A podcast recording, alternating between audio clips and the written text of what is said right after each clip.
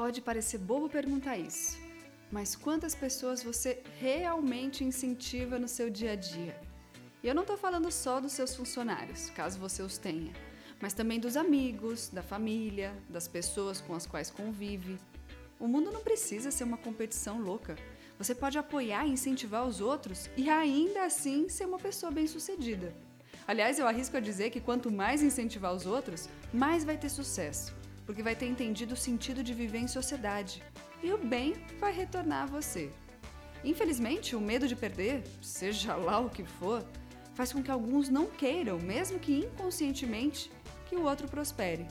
Mas o outro não prosperar não faz você prosperar. Só serão dois seres frustrados mesmo. Seja a pessoa que incentiva, que apoia, que estimula, que vibra com a conquista de quem está perto. O mundo precisa de mais altruísmo. Um beijo.